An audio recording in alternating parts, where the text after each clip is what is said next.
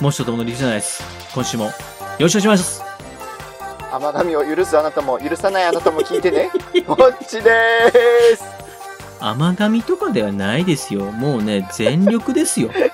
全力言っとけば間違いないじゃないのよ。全力神ですよ。あ、全力神。はい。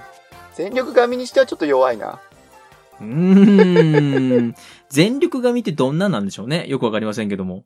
あげたチャンスみたいな感じじゃないすごい。なんか、あれだ。安村さんみたいだ、なんか。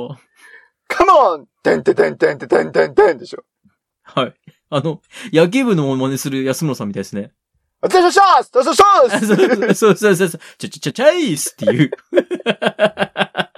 ちょっと先週読めなかったメール読んでもいいですかはい、お願いいたします。あの、大変嬉しいメールをいただいてるんですが、はい、まさかの一周寝かすっていう。ありえないよね。ありえない行動ですよ、これ完全に。これね、誰が悪いって言ったら誰が悪いわけでもないでしょう。お、自分たちのフォローに入ったね。さあ、そういうことで、え本日はメールを読ませていただきます。ありがとうございます。ありがとうございます。あのー、本当メールをいただくのが大変嬉しくてですね。。嬉しいね。本当に嬉しい。はいいただいたメールをいつも噛み締めて、えー、夜はですね、肌身離さず、あの、プリンターとしたものをですね、枕の下に敷いて寝ております。紙で手切るよ。紙で手を切るの、うん、そんなピンポイントに変な心配の仕方あり ますうん。さあ、では参りますよ。はい、お願いします。はい。ゆきまるさんからいただきました。ありがとうございます。ゆきまるさん、ありがとうございます。もちさん、ともくんへ。お初めてメールします。はい。前回のまあ、この前回のっていうのはですね、メールいただいた時点の前回のなので、はい。前にあの、もちさんが、いちごショートケーキがどったらこったらって言った回覚えてますかね覚えてるよ。いちごをともくんが途中で食べるっていう、すごくレアケースを言った話でしょでは、メール読んでまいります。はい。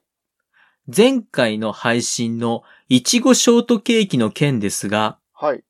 私は順番に食べ進めて、えいちごは途中で食べますよ。え私は、ポッドキャスト歴半年の超初心者リスナーですが、いえいえいえいえ。あまりにも楽しくて、三国だが、もちともダイス、しののめの全配信分 をすべて聞き終えてしまいました。すごいなありがとうございます。毎週配信し続けるということはとても大変だと思います。はい。無理のないように、でも末長く続けてくださいね。ずっと応援しています。長文失礼いたしました。ゆきまるよりということで、ゆきまるさんからいただいております。ありがとうございます。ゆきまるさん優しい。ありがとうございます。まず、もちさんはなんか言うことがあるんじゃないかな。えっ と、はい。勝手に、はい。途中でイチゴショートのイチゴを食べる人がレアだと決めつけてしまって申し訳ございませんでした。あの、ちなみにツイッターでもですね。うん。あの、よ、途中食べるよっていう方いらっしゃいましたよ。ええー、俺の周りが、ま、全く持っていないよ。本当に。周りが、というか、うん。何ですか兄弟、兄弟いなかった。ごめん。最初から間違えた。おー兄弟いなかった。 ね、俺誰だ嘘で塗り固めた人生ですね。 あれですか、もちさんの国はイチゴが取れない国なんですか何かこう、 すごい。なことないわ。すごい貴重品なんですかなこと、いや、最初に取って食べるか、最後に食べる人しか見てないんだよな僕、もちさんと一緒にケーキ食べたことなかったでしたっ けないよ。なかったですかあるわけないでしょ。なかったかなこれだけなんか一緒にいろいろやってるのに、ケーキを食べるっていうことはなかったですか今まで。ケーキを食べるって結構レアじゃないまあそうですね。お土産で買っていってケーキを食べる。ああ、うん、やっぱり身近なところで言うと、はい。家族だよね。家族、親族、お誕生日会。はいあー、なるほど。今度あれですね、ちょっとどっかにケーキ食べに行きましょう。ケーキバイキング行こうじゃん。ケーキバイキングはまた変わりませんか一口サイズになりませんケーキが。いや、でもね、一口サイズは言い過ぎか。あれ一口は確かちょっとやりすぎだな。やりすぎですね。ケーキバイキングはね、ほんとね、元取ろうと決めてたら途中から1個につき2杯のコーヒーみたいな感じになるから。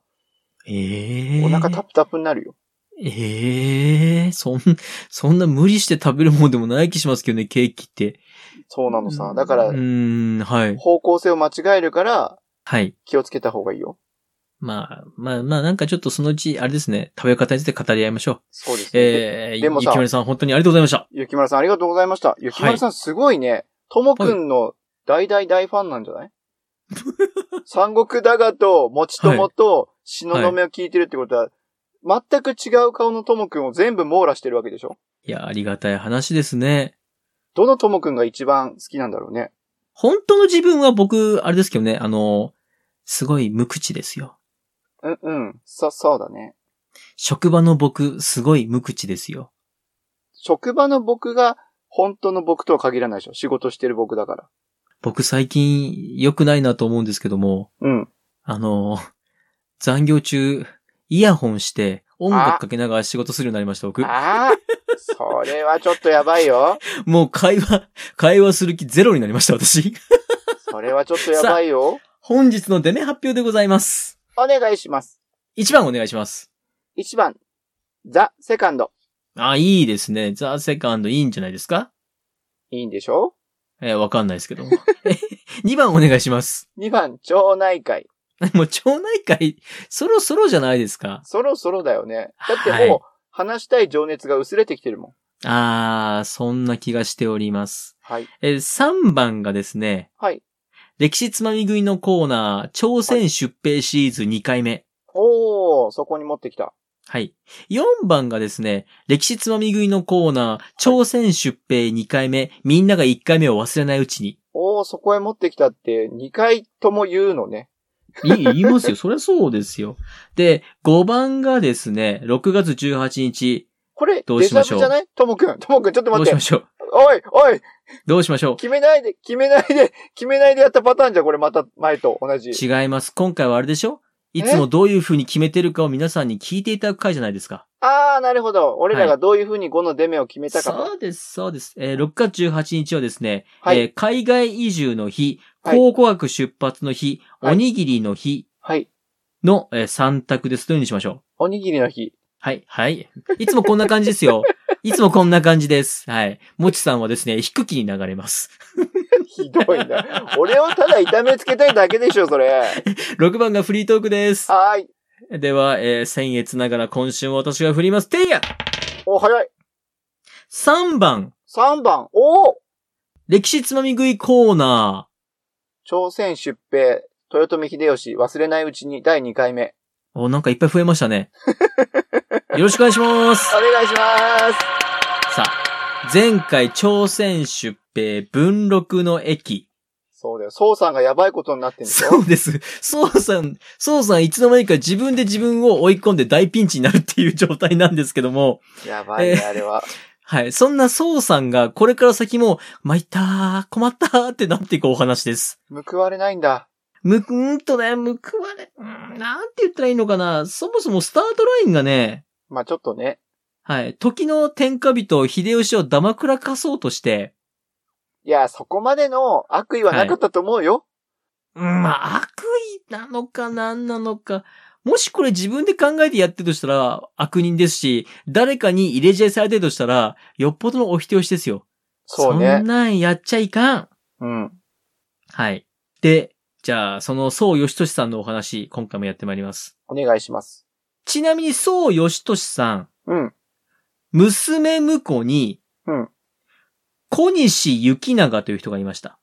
小西行長。はい。こうのん小西幸長さんは、うん。秀吉さんに、めちゃんこ可愛がられた人です。ええー、そうなんだ。はい。さあ、前回のお話を覚えてますでしょうか覚えてますよ。前回、朝鮮半島の王様に、うんあこの朝鮮半島今、李氏朝鮮っていう国なんですけども、うんうん。この李氏朝鮮の王様に、嘘をつきまくった宋義俊さん。はい。で、かつ、秀吉さんにも嘘をつきまくった宋義俊さん。はい。で、ニッチもサッチもいかなくなって、最終的に、秀吉さんからうん。朝鮮の王様に送ったお手紙の内容をうんすり替えまして、うん。秀吉さんは、おいと、中国を攻めるから道案内をしろ。うんしかもその後はお前ら日本風にいろんなものを変えていけっっていう命令を出してるんですが、うん。えー、そう義俊さんは、うん。ちょっと道をお借りしたいんですけど、と、ちょっと、全然違う。おトイレお借りできませんかの体でお手紙を書き直しました。全然違うね。はい。さあ、その後どうなったかについて本日触れてまいります。はい。えー、このすり替え、お手紙すり替え事件なんですけれども、うん。この事件自体は秀吉さんにバレません。あ、それは大丈夫なんだ。もう、はい、バレませんでしたが、たがえー、朝鮮半島李氏朝鮮側は、うん。この、ちょっと道化してくれませんかのお願い事すら拒否します。ええそうなのなぜなら、はい。朝鮮は中国の下っ端だからです。いや、まあそうだけど、そうだけど、はい。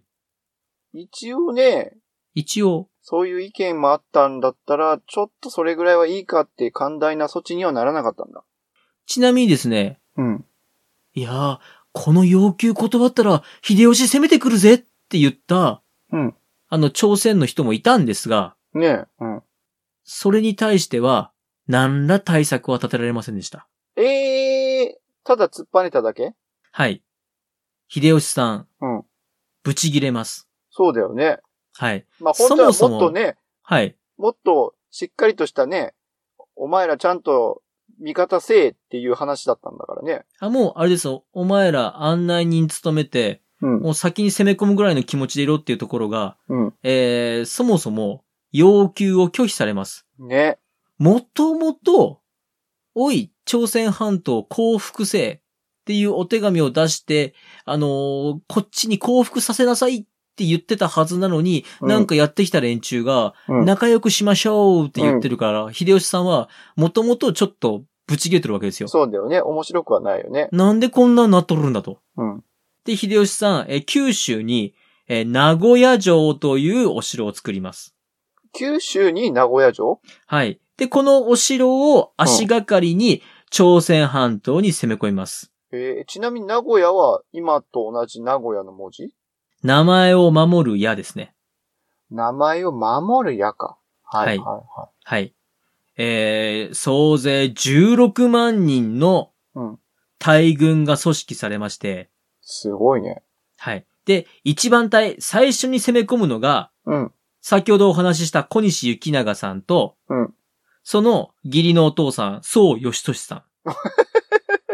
はい。まあ、宋義俊さんは一番近いところにいるんで、まあそうだよね。はい。あの、攻め込めって話になりまして、 まあ、約2万人うん。が、えー攻め込みます。うん。で、この宋義俊さん、あくまでですね、いやいやいや、道を借りたいだけなんですスタンスなんですよ。まだ、まだそれやってんのそうです。あの、宋義俊さんとしては、 あの、朝鮮半島からもお給料いただいてるんで、ああ、そうだね。あの、副業先なもんですからね。サイド副ビジ業ネスが先と、そうです、サイドビジネスと、ことは荒立たくないと。なので、まず、朝鮮半島のお城につきまして、うん道を貸してくれーと言います。うん。そうしますと、朝鮮半島側が、まあ、予想通り拒否します。そうだよね。いやいや、何言うとるんじゃと。道は貸せんと。うちの大将を攻め込むんだろうと。うん。うちは中国の下っ端じゃいっていうことですよ。ん。うん。えーそうしますと、えー、一番隊、えー翌朝から総攻撃。ああ、行っちゃった。はい。えー、当時ですね、日本は戦国時代が明けてすぐなんですが、うん。当時戦国時代の日本は、世界最強だったんです。強かったんだ。強かったです。あの、ヨーロッパのうん。いろんな、まあ、表現はあれですよ。表現はあれですけど、ヨーロッパから来てるいろんな侵略者の手下どもが、うん。あの、キリスト教信じませんかみたいな感じで偵察に来ては、うんおお日本めちゃめちゃ強いみたいな。なるほど。えなんでこんなに鉄砲持ってるのとか。ほうほうわお、その異常な精神力。え、何それそんな、えーみたいな。おお日本って怖い国ですっていう報告をヨーロッパにしてまして、はいはいヨーロッパ側が、これは征服するのやめとくかってなるぐらい当時の日本は強かったわけです。おーその強さが伝わってたわけだ。はい。で、えーこの時、鉄砲を世界で一番持ってた国日本なので、えーそうなの、そうです。知日らなかった本軍がですね、うん、鉄砲をバンバカ撃ちますと、うん。朝鮮側としては、朝鮮側にはないので新兵器なんですよ。あそうあ、だよね。あの新兵器鉄砲って怖いっていうことで、お城が1日でえー負けます。ああららららら。はい。で、勢いがつきましたんで、うん次の城に向かうわけです、翌日。うん。えーここでもまた、えー、宋義俊さんは、道を貸してほしいだけじゃーと。まだ続けるのね、それ。 そうです。そうしますと、えっ、と、ここの大将はですね、男気がありましたんで、うん道は貸せんだったら戦って死ぬ方がいいということで戦いまして、うん。えー2時間でこの城は落ちます。早っ。はい。えー日本軍強かったんですよね。それはその、銃の数ってことそれとも、強さが戦い慣れしてたってこと戦い慣れはしてたでしょう。だって戦国時代ずーっと戦いあっていたわけですから。そうだはい。よね。ずーっとこうエキスパート、戦いの戦闘のエキスパートたちが攻め込んできて、しかも新兵器を持ったわけですから強いうん。わけなでるすほよ。ど。はい。でもですね、この朝鮮と関係が深い義俊さん。うんまあ、まあ、義理の息子小西行長もそうなんですけども、うんずーっと、どこ行っても、道を貸してほしいだけなんじゃ、 と。道を貸してほしいだけなんじゃ、と。言いながら、各地を攻めていきます。で、先ほどの二つ目の城ありましたよね。 2時間で落ちた城そうです。2時間で落ちた、あの、すごい勇敢な将軍が守っていたんですが、うん2時間で落ちてしまった城ありましたよね。うん。そこが落ちたっていう報告を受けた朝鮮の王様、うん。ビビって首都から逃げます。ええこー、の首逃都げちゃがうんだ。うん。ソウルなんですけども、うんソウルから逃げて、今で言うと、平壌ですね。ソウルから逃げて、平壌に逃げまして、うん。えー朝鮮側の国民ががっかりすると。あー、なるほど。どんどん北に逃げちゃったんだ。そうです、そうです、そうなんですよ。うん。さあ、ここでですね、うん一番隊がガンガン攻めれば、うん。次は二番隊が来ます。うん。はい。で、二番隊はですね、加藤清正さんっていう方なんですけど、ご存知ですかね聞いたことあるね、加藤清正って。はい。この方有名な方なので、うん。まあ、清少校とかって言われてる人なんですけども、うん、うん、うん。で、二番隊も攻めてくると。うん。で、二番隊も暴れまくるんですよ。うん。で、朝鮮側の正規軍は、うん。数は日本側と同じがいたらしいんですけども、うん。もうボッコボコにされて壊滅状態だと。あー、やっぱ日本は強いんだね。はい。もう、そんな状態戦ってても、もう各地で負けまくりまして、で、うん首都のソウルはですね、うんもう王様が逃げて、もうほぼほぼもぬけの殻なんですよ。うん。で、一番隊が入って、二番隊も普通に入って、あ首都占領と。早いね。はい。で、その後も続々と次の三番隊とか、どんどんどんどん来るわけです。その時も、宋さんは、道を開けてほしいだけなんじゃって言い ながら、道を借りに来たんじゃいと言いなが ら、喧嘩する気はないんじゃいとずっと言い続けております。はい。で、陸上がうん、めちゃめちゃ勝つんですが、うん、朝鮮半島に日本の侍、日本の兵士がたくさん行きますと、うん。今度は輸送の問題が出ます。あー、船。そうです。うんで、海の上の戦い、最初は日本軍勝ってたんですけども、うん。途中でうん、負け出すんですよ。あー、これがですね、あの、朝鮮半島の英雄で、うん李春心さんという方がいまして、李俊信さはい。この方の銅像ですね、今も、えっ、と、ソウルだったかなソウルでうん、日本を睨みつけるように、こっち側を向いて立ってます。ん。えー、そうなんだ。は。い。そうなんです。で、この、えー朝鮮半島の英雄の方が現れて、うん、えっ、と、日本の水軍が負け出します。うん、うん。なぜかと言いますと、うん日本軍は先ほど言いましたけども、朝鮮半島に渡った味方に対して、まあ、うんお米を持ってくよとか、物資を持ってく、もしくは兵隊を送る輸送船が中心なんですが、はい。朝鮮半島って、うん長年和光に苦しめられてたんで、うん軍船が強かったんですよ。なるほど。海の戦いができる船を準備してたってことか、そうです、そうです。で、でもですね、日本にも、うん海の戦いのエキスパートがいますので、おー。そいつらをギュッと集めて、うん。李春心を破れっていうことで、この海の戦いが得意な大名たちの連合軍が、うん李春心と戦います。おー。結果、結果は李春氏に負けるんです。ええ負けちゃうのこの人、あの、朝鮮半島の英雄ですが、本当に英雄らしく強かったんですよ。強かったんだね。結果として補給路が断たれまして、うん。秀吉さんここで戦略の変更を行います。うんうん。これはあれだねと、海の上戦ったら部が悪いねということで、うん。各地にある島々に城を築きまして、うん。そこから船で出るわけではなく、そこから大砲を撃てと。あー、なるほどね。はいはいはい、はい海の上で船同士戦ったら部が悪いからうん、島から大砲を撃って敵の海軍を痛めつけようってことにしたわけです。なるほど。はい。で、そういった島々をつないで補給路を作り、補給路を確保。で、補給物資を朝鮮半島に送るということにしました。うんうん。はい。で、李春心。うん勢いに乗ってますので、うん。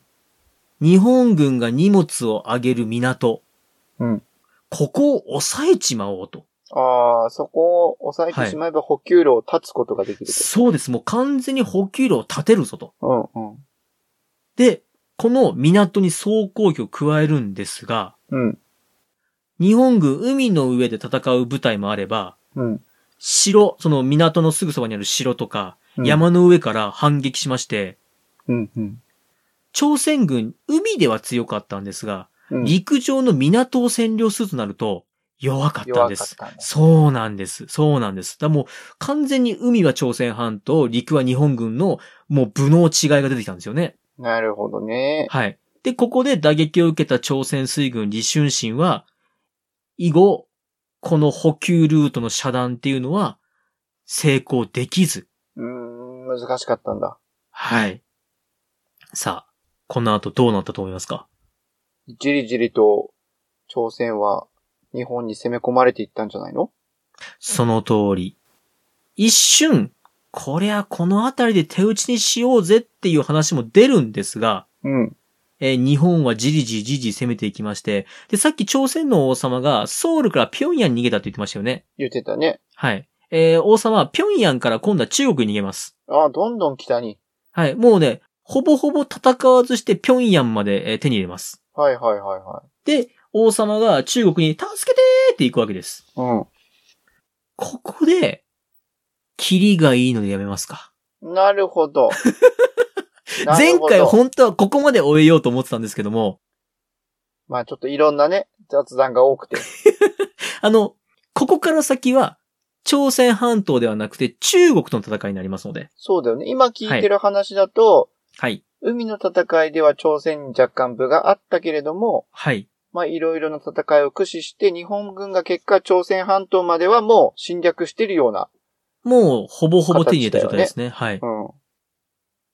その時の宋さんはどういう反応してたんだろうね。ねえ、本当ですよね。あの、ちなみに言っときますけど、うん私、あの、なるべく皆さんに分かりやすいようにこれ面白おかしく語っていますが、うん。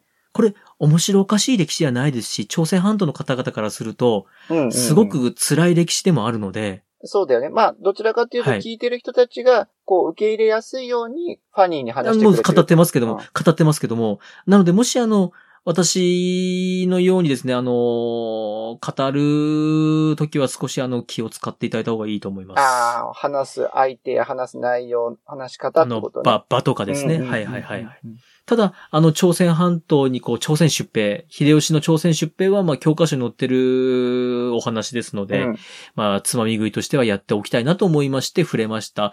えー、ではですね、本日の、もう一つともの陸じゃないです。今日はこれにてではまた。バイバイ。もちとともの理不尽な大世は、皆様からのお声をお待ちしております。メールアドレスです。理不尽 .dice.gmail.com スペルは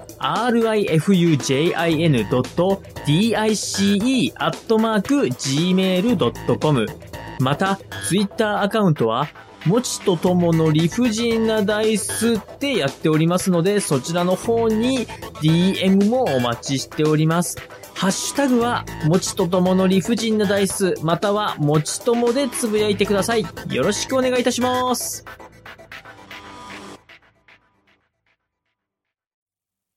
持ち的漢字検定準1級への道今まで、ありがとうございました。ご清聴ありがとうございました。今、今日のこの配信が流れている6月18日、もちは漢字検定準1級を万全の体制で100%の力を持って受けていることでしょう。うん。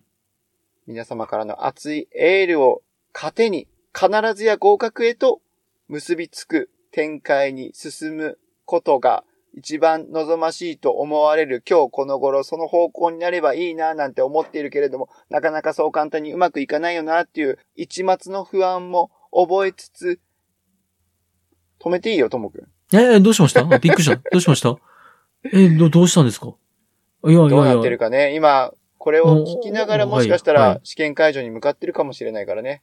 おおおおはい、はい、はい、はい、はい。えそんな。え最後なんですから、なんか今までのあの、思い出とか、あの、感謝の気持ちとか伝えていきましょう。で、そうですね必ず受かると。私は必必ず受かず受かりますと、最後あの、連呼して、連呼して終わりましょ必ず受かる。う。お必ず受かる。お必ず受かる。お素晴らしい。新しい宗教です ね。